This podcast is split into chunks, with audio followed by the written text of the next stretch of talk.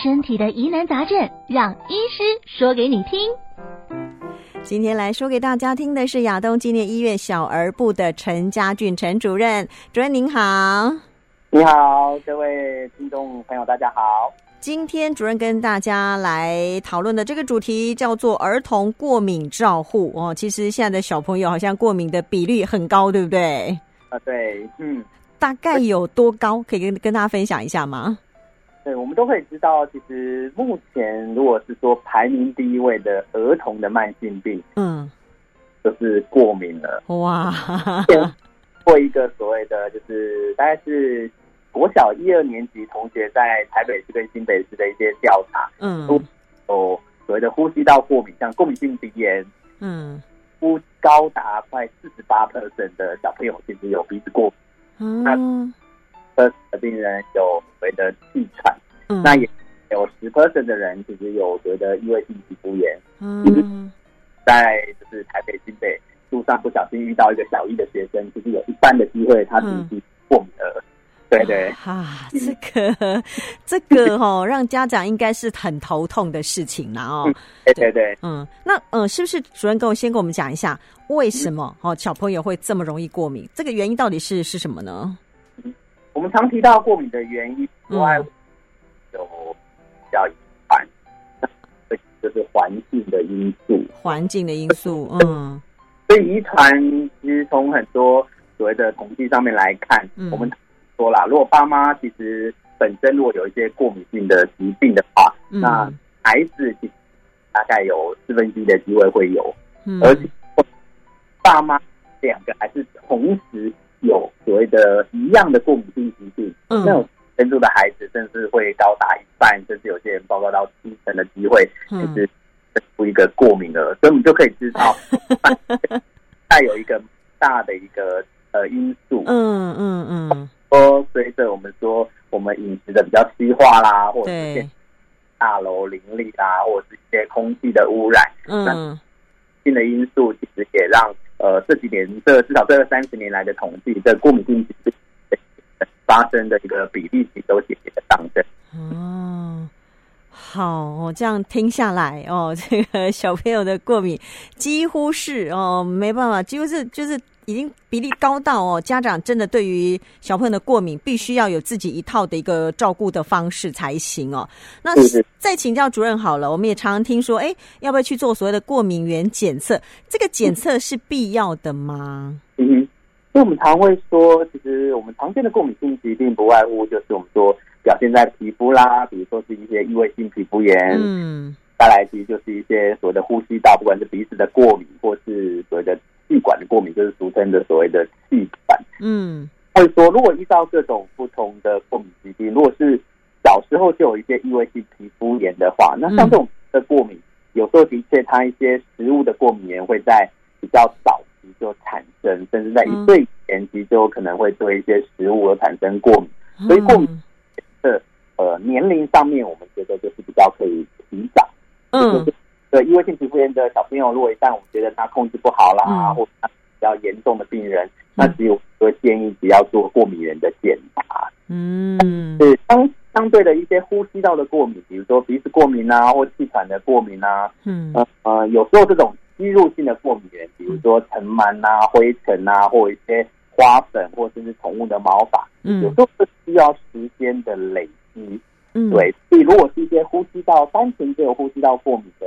孩子，有时候我们就会建议过敏的检查，所以在年龄上面可能在两岁之后啦，嗯，比较哦，不然你太早验验出来阴性，不代表你就不是啦。哦，但是一个重点，我们常会说，我们不是用检查过敏源来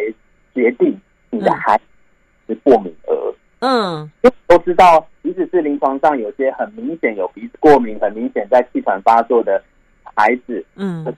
是有将近百分之二十甚至百分之三十的孩子，其实抽血其实是正常的。所以我们在抽血之前，我大致上都还是会让家长了解，我们都是是用来排除，而说出来都没有，表示你的孩子就不是过敏儿。哦，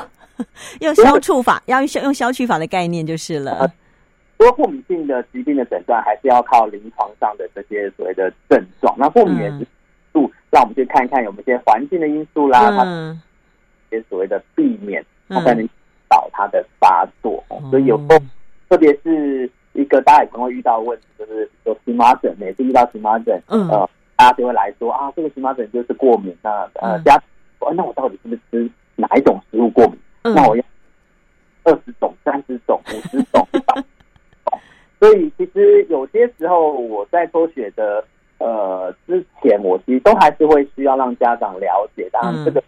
必要或者是非必要，就像很多疾病的荨麻疹，它可能很快就会好，嗯，这个现在一定是会去抽血，甚至我们说，呃，荨麻疹有其他这些都是找不出原因的，好，所以荨麻疹就等于一种食物过敏，我的小孩一定是吃到某一种食物，哦，所以我就要抽一些食物的过敏源，所以有时候这些。解释或判读，其实呃后续的一个判读，其实也是很重要。嗯、就像是过敏，不是说你验出来阳性，我、这个这个是不能吃的，嗯、所以有你要经过一些挑战测试，才有办法诊断啊。所以我觉得呃需要或不需要，我觉得其实都应该跟你的不管你的医师，或者是真的来看我的这些所谓的讨伐或是照顾，那、嗯、其实通常都是要先跟医师讨论，毕竟这是。的初级性的检查嘛，吼，对啊，哀哀叫的，其实都还是会在门诊会比较耐心跟家长解释，就是抽抽的一些例子。嗯，好，所以这样听下来哦，它当然是可以当做一个呃参考的依据，嗯、但我觉得医生的临床判断更重要了，对不对？对嗯嗯，那其实我们刚刚哦听那个主任讲了好多种不同的问题，比如说我们讲到了呃异位性皮肤炎，可能小朋友皮肤有问题，他可能有呼吸道问题，他可能有气喘的问题，然后呢他可能鼻子有问题，他有过敏性鼻炎，所以这所有种种的哦这些症状，或是呃比如说可能发生在皮肤，可能发生在呃这个呼吸道，它都是过敏，对不对？对对。所以就是小朋友可能对某一些东西，他就是会产生一些身体上的反应。那这个在居家照顾来讲，应该很麻烦吧？嗯哼，是的确，我们常说过敏儿，甚至我们刚刚提到那么多，给我们说有些孩子很辛苦，爸妈也很辛苦，因为他可能皮肤也不好，鼻子也不好，对，对。有时候问起来是哎，妈妈不舒服的时候，小孩也跟着不舒服。哎呦，伤脑筋。家族史哈，所以其实爸妈也要照顾生病的孩子。嗯、所以我们常在居家照护上面，就像我们常说，若以皮肤来说，异位性皮肤来说，呃，在一些秋冬啦，或者是春天刚开始，其实有时候我们就是会注重就是皮肤的保湿，嗯，哦，加照护。那有时候。大家的保湿就是啊，我有擦。那我们说在选择上面，一定要选择一些比较闻起来没什么味道啦，然后呢，不过敏的配方，而且保湿我们常说至少至少一天要擦两次哈。哦，大家都会觉得，哎，洗完澡擦，只有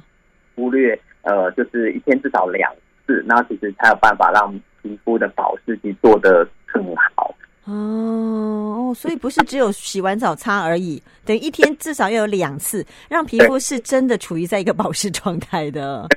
对，那如果夏天接下来甚至到快到暑假更热，嗯、那我们就是流汗一定要少一点做做擦拭，因为我们知道汗其实就是一种化学刺激物，所以其实针对台湾这种四季分，在台湾四季分明，嗯、其实这些皮肤过敏的孩子其实有点辛苦啦。嗯 嗯。夏天就是流汗啊，冬天要就是保湿，这些其实都是要去注意在居家。嗯、那如果是一些你现在的天气，呃，动不动就要么白天很热，早晚就很凉，对对，很多孩子会有一些呼吸道的症状哦，不管大早就要起来包水饺哦，嗯、对的卫生纸。所以呃，我们常会说，有些人其实的确不只是过敏，有些人其实你抽血验不出过敏源，但是。嗯很明显，一大早就会有这种所谓的，就是打喷嚏啦，对啊，或者他睡觉就会打呼、有鼻塞。嗯、其实这些是很明显过敏性鼻炎的状况。那我说，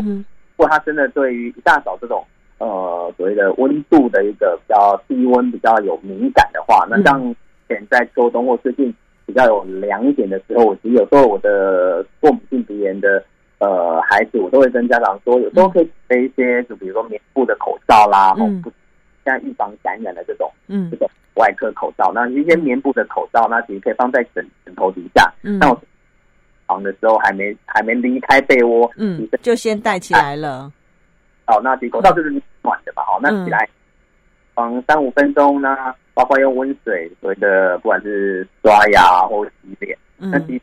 有时候可以减少，就是一大早这种所谓的不舒服。哦哦，原来要这样子。OK OK 哦 哦，这个对于家长来讲哦，真的处处都要很小心，很多很多很多的小细节都要很注意哦。那其实呃，以呼吸道的问题来讲，因为天气变化，尤其在我们台湾类似春天这个季节，变化真的是非常非常的大哦。那个真的小孩子一打起喷嚏来打不停，什么等等等的。那呃，通常会呃需要。要用到药物去治疗它吗？因为我知道大人可以吃抗组织胺，那小朋友可以吃吗？对，所以其实对于过敏性疾病来说，最重要自然就是正确的诊断。然后，那后其实我们大致上会跟家长讨论，诶，透过一些环境去避免这些所谓过敏源或一些刺激因素，先做初步的阻断。嗯，如果还是会持续有症状，特别会影响到孩子们的日常作息，比如说。鼻塞影响到晚上的睡眠啊，或甚至是我们说因为气喘的问题，他会半夜咳醒，或者会在运动后有一些喘鸣，都已经影响到他的日常作息的时候，嗯，我们还是会依照一些不管是国际的这种治疗的指引，去给适当的药物治疗。就像鼻子的话，呃，不只是抗组织胺，嗯，就是一些鼻喷剂啦，嗯，管有一些口服或者是吸入型的药物，嗯，那。要正确的诊断之后，很多过敏性疾病需要所谓的保养。嗯，然后跟家长朋友，你保养就是像你跟擦化妆品一样，哈，嗯，你肤红受伤才擦保养，而是你平常其实就是要保养。所以就是，我们有时候一个疗程至少都是三个月，然后再去评估，哎，它有没有改善，有没有可以到剂量啦，或者它真的不好，需要去增加剂量。嗯，这种是呃治疗之后症状。消失，所以我们就会立刻停药，所以都要一个保养的疗程。好，所以呃，家长也不要太排斥所谓的药物治疗，对不对？嗯，因为现在其实很多药物都说，这个其实都是所谓的长期使用比较没有副作用，那才会列在这种所谓的治疗的指引里。嗯嗯，好。那除了哦刚刚提到的这些之外，饮食方面有没有特别注意的？因为其实现在的孩子吃的东西哈，有时候会让我们这个旁旁第三者看起来蛮蛮蛮焦虑的。现在 孩子要么过胖，要么就是过瘦。对对对对，可是我知道，你知道。对于家长来讲哦，我觉得他很难为，因为孩子就说他肚子饿啊，你不给他吃不行啊。那那个小朋友很瘦，你叫他吃，他就是不吃啊，怎么办呢？说除了一些食物，可能他已经确定有一些，比如说验血有检查出一些过敏的食物之外，嗯，就这些通则，我们常说，如果有一些呼吸道的过敏，常会说，也许冰冷、油炸、巧克力或太甜食，有时候还。会诱发一些发炎，然后或者有一些症状，不管是鼻子或气管过敏，在咳嗽啦，或者一些鼻涕多的时候，有时候刚这些比较是属于我们说会增加发炎的这些食物，就就避免，然后那要小孩子是呃，从过敏的儿过敏儿一直完全都不碰冰的东西，好好难哦，夏天其实也有点难，都没有常会。跟家长说，我们也没有那么认真，所以如果好的情况之下，如果他摄取诶，并不会诱发他厉害的咳嗽或甚至喘鸣的话，嗯，就